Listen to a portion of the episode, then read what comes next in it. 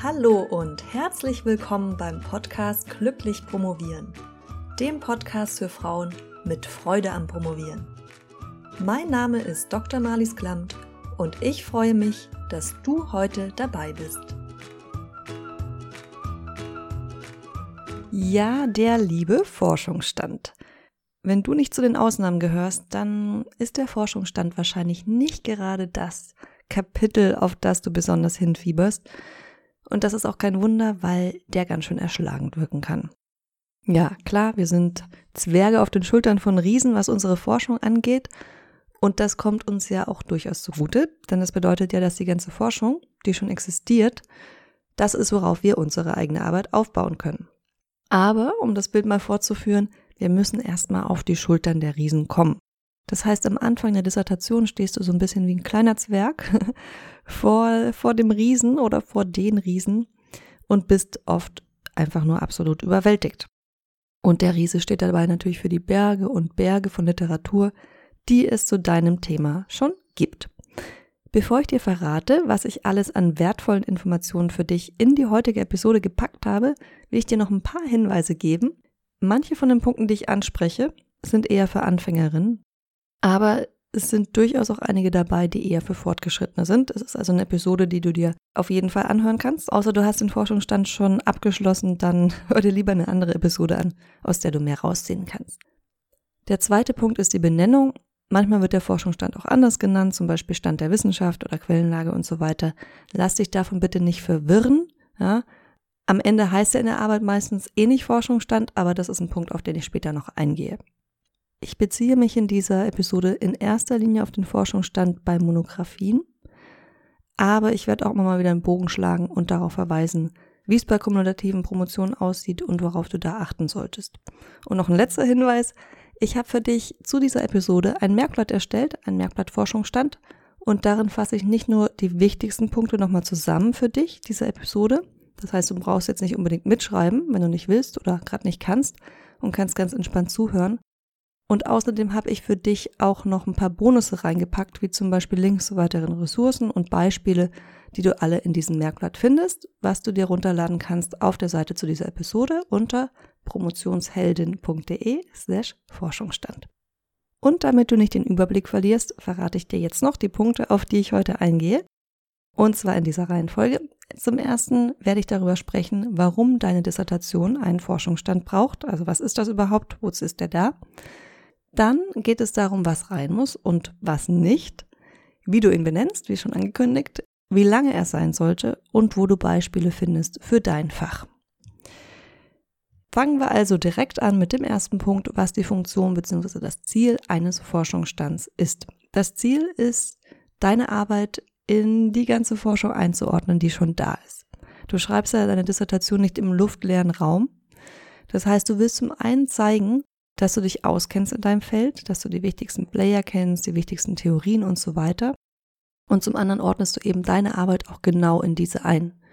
Und denk dabei bitte auch an die Leserschaft. Deine Arbeit werden sowohl Menschen lesen, die sich mit dem Feld auskennen, als auch Menschen, die am Thema interessiert sind, aber vielleicht aus einem ganz anderen Bereich kommen. Also überleg, wie du damit umgehen willst. Das ist bei einer interdisziplinären Arbeit sicher nochmal was anderes wie bei einer einschlägigen.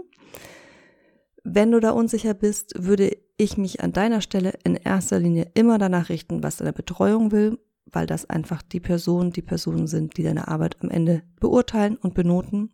Und deshalb bitte scheu dich nicht davor, mit deinem Doktorvater, mit deiner Doktormutter ins Gespräch zu gehen und einfach nachzufragen. Was muss jetzt rein in den Forschungsstand und was muss nicht rein? Da ist mein ultimativer Tipp für dich, dass du bitte deine Forschungsfrage als roten Faden verwendest, als ja, als das Mittel, was dir hilft zu entscheiden, was relevant ist oder nicht. Ja? Also ob eine Studie relevant ist, ob ein Buch relevant ist, ob ein Paper relevant ist und welcher Teil davon relevant ist, hängt ab von deiner Forschungsfrage. Und das ist so wichtig, dass ich es nochmal wiederhole. Deine Forschungsfrage hilft dir zu entscheiden, ob eine Studie, ein Buch, ein Paper relevant für dich ist und welcher Teil davon relevant davon ist.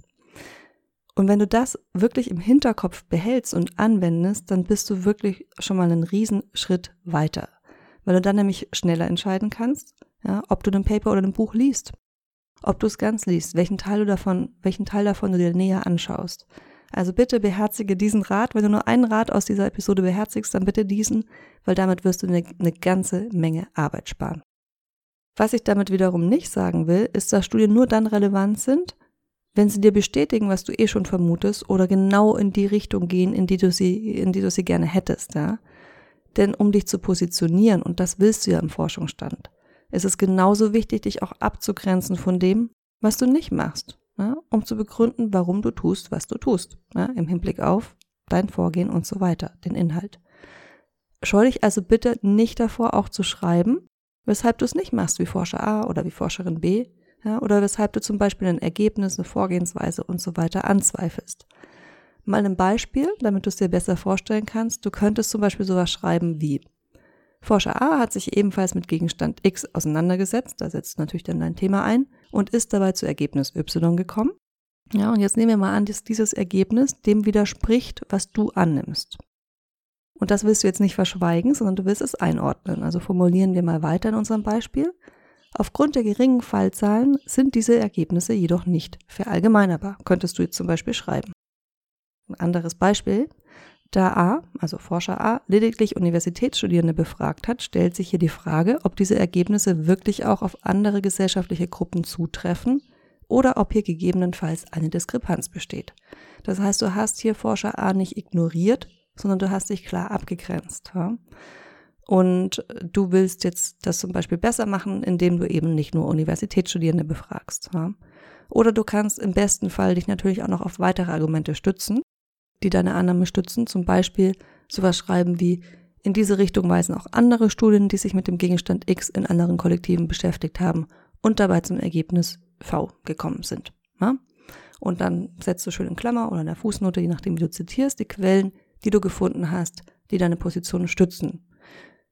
Und diese Quelle brauchst du dann im Prinzip auch nur, um dieses Argument zu stützen. Also du hast natürlich irgendwo noch eine andere Arbeit inkludiert. Aber in diesem Fall liest du einfach zielgerichteter, zielgerichteter, wenn du wirklich die Forschungsfrage nimmst, um zu entscheiden, ob du was brauchst oder nicht. So, das war jetzt mein kleiner Exkurs. Aber ich hoffe, dass dir so klarer geworden ist, wie so eine Abgrenzung aussehen kann. Und nach diesem Schema kannst du übrigens auch aufzeigen, weshalb es zum Beispiel eine Forschungslücke gibt, die du dann natürlich mit deiner Arbeit füllst. Diese Beispiele habe ich dir auch in das Merkblatt gepackt, ja, die Formulierung einfach, damit du dir das nochmal anschauen kannst. Und ich habe auch nochmal ein Beispiel ausformuliert. Ja, also ein ganz konkretes Beispiel, das gerade eben war ja eher so formelhaft, damit es allgemein gültig ist, aber damit du es dir besser vorstellen kannst, findest du in dem Merkblatt auch nochmal ein ausformuliertes Beispiel. Jetzt aber zum nächsten Punkt. Wie benennst du den lieben Forschungsstand? Normalerweise nicht mit Forschungsstand oder zumindest nicht nur. Also das Oberkapitel könnte zum Beispiel heißen die Familienforschung im Überblick. Oder aber auch ganz ohne Forschung die Soziologie der Familie. Oder zu einem anderen Thema die kulturwissenschaftliche Stadtforschung. Wie du deinen Forschungsstand benennst und ob der auf der ersten Gliederungsebene auftaucht oder nicht, ob es zum Beispiel mehrere Oberkapitel gibt oder nicht, das hängt ganz davon ab, wie du deine Arbeit gliedern willst. Ja? Da will ich jetzt nicht zu tief reingehen, aber natürlich ist immer am wichtigsten, dass du deine Arbeit so gliederst, dass es für dich und die Arbeit Sinn ergibt.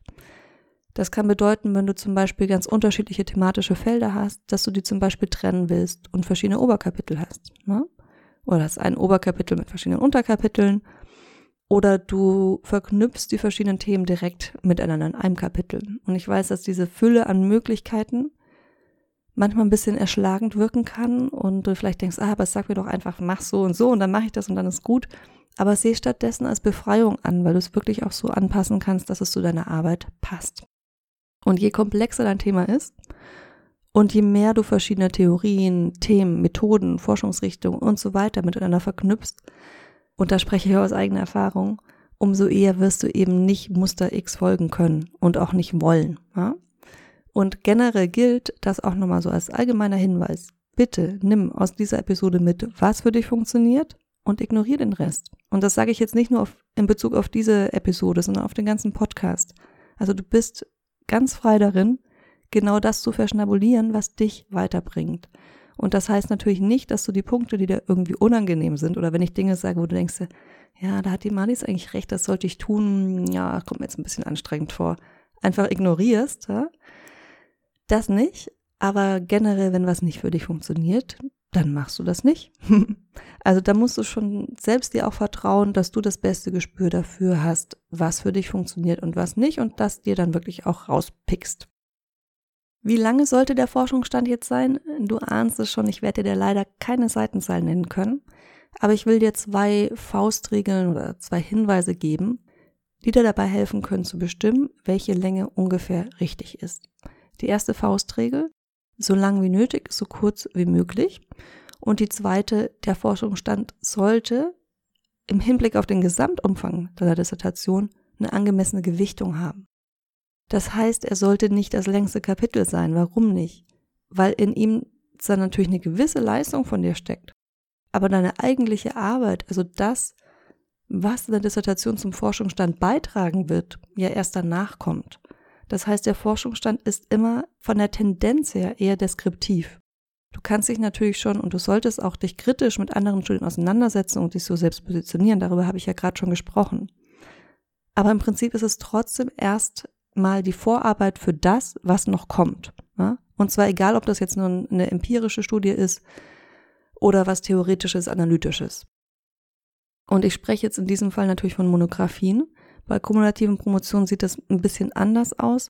Da hast du vor allem das Problem, dass du dich wiederholen wirst, weil du oft in die Situation geraten wirst, dass du für verschiedene, für verschiedene Fachzeitschriften zum Beispiel Artikel, Paper veröffentlichst und du dann aber jedes Mal wieder an einem ähnlichen Punkt einsetzen musst, um zu erklären. Zumindest wenn das thematisch sehr in eine ähnliche Richtung geht. Ja, was natürlich mh, mm, in der Natur der Sache liegt, weil das Ganze ja nachher zu einem Dach, zu einer Dachpublikation zusammengefasst wird und du nicht jedes Mal über komplett andere Themen schreibst. Das heißt, du wirst auch immer wieder einen Abriss über den Forschungsstand geben und da ein paar Wiederholungen drin haben. Ja. Wo findest du jetzt Beispiele? Da sollte deine erste Quelle immer die, die Doktorarbeiten sein, die bereits bei deiner Doktormutter, deinem Doktorvater veröffentlicht worden sind. Und im besten Fall lad dir wirklich die PDFs runter, wenn das geht, oder frag nach, ob sie dir die geben können.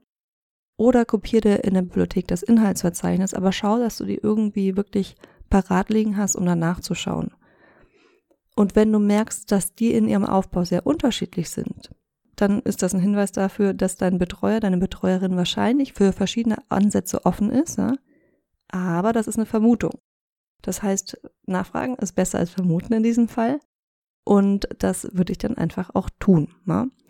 Äh, generell ist das natürlich eine Sache, die du sowieso absprichst. Aber wenn du jetzt gerade so ein bisschen Scheu davor hast oder irgendwie ein schwieriges Verhältnis, dann ist das zumindest eine Möglichkeit, schon mal rauszufinden. Und ich hatte ein sehr gutes Verhältnis zu meinem Doktorvater, aber ich habe trotzdem die wenigen Arbeiten, die er vor mir schon betreut hatte, da hatte ich wirklich die Inhaltsverzeichnisse sehr oft konsultiert, einfach um zu sehen, wie haben die das gemacht, wie haben die das aufgebaut, möchte ich das auch so machen, wo will ich davon abweichen, wo will ich was übernehmen. Also das ist mal so die erste Quelle und die beste, würde ich sagen. Generell, wie findest du raus, wie es in deinem Fach aussieht? Ja, bei kumulativen Promotionen klar, du liest ja sowieso Paper in dem Fach, für den Forschungsstand zum Beispiel, dann siehst du auch schon, wie die, wie die das gemacht haben. Ich setze dir in das Merkblatt auch nochmal einen Link rein für eine Seite, wo du wissenschaftliche Paper runterladen kannst umsonst oder wo verschiedene Quellen genannt sind. Eine andere Möglichkeit ist auch jetzt eher für Monographien über den Springer Verlag dir Inhaltsverzeichnisse anzuschauen und nicht nur Inhaltsverzeichnisse, sondern auch den Forschungsstand selbst da kannst du von den Uninetzen aus normalerweise, also von dem Bibliotheknetz der Universität, wenn du da eingeloggt bist, auch auf die ganzen Bücher zugreifen beim Springer Verlag. Ansonsten gibt's auch noch jede Menge Seiten, auch da verlinke ich dir was, wo Dissertationen online abrufbar sind. Ganze Dissertationen wirklich auch. Da nur noch so ein kleiner Hinweis. Mm, oft machen das Leute, ihre Dissertation online veröffentlichen, nicht nur, aber oft, die nicht in der Wissenschaft bleiben wollen. Das kann theoretisch sein, dass sich das auch auf die Qualität dieser Arbeit ein bisschen auswirkt. Das heißt, es sollte jetzt nicht die einzige Quelle sein, an die du dich wendest, um zu schauen, wie andere es gemacht haben. Aber wie gesagt, schau es dir trotzdem an, sowohl für die Paper als auch für Dissertationen, die online frei abrufbar sind, habe ich dir ein paar Ressourcen ins Merkblatt gepackt, dass du dir, wie gesagt, auf promotionsheldin.de slash Forschungsstand runterladen kannst. Noch ein weiterer Tipp. Oft sind die Inhaltsverzeichnisse auch direkt über deine Unibib abrufbar. Also wenn du dich da einloggst oder auch, ich glaube, muss ich noch nicht mal einloggen, wenn du auf die Bibliotheksseite der Universität gehst, deiner oder eine andere, dort nach einem Buch suchst und das in der Bibliothek vorhanden ist, dann gibt es normalerweise auch das Inhaltsverzeichnis als PDF abrufbar. An der Uni Mainz ist das auf jeden Fall so gewesen. Mehr als das brauchst du ja oft gar nicht, um jetzt erstmal zu sehen, wie der Forschungsstand zum Beispiel benannt ist und aufgebaut ist. Oh, so. Jetzt habe ich doch um einiges länger gesprochen, als ich gedacht habe. Und das war es jetzt auch erstmal wieder von mir. Wir hören uns dann wieder nächste Woche. Bis dahin wünsche ich dir ganz viel Spaß beim Schreiben deines Forschungsstands. Deine Malis.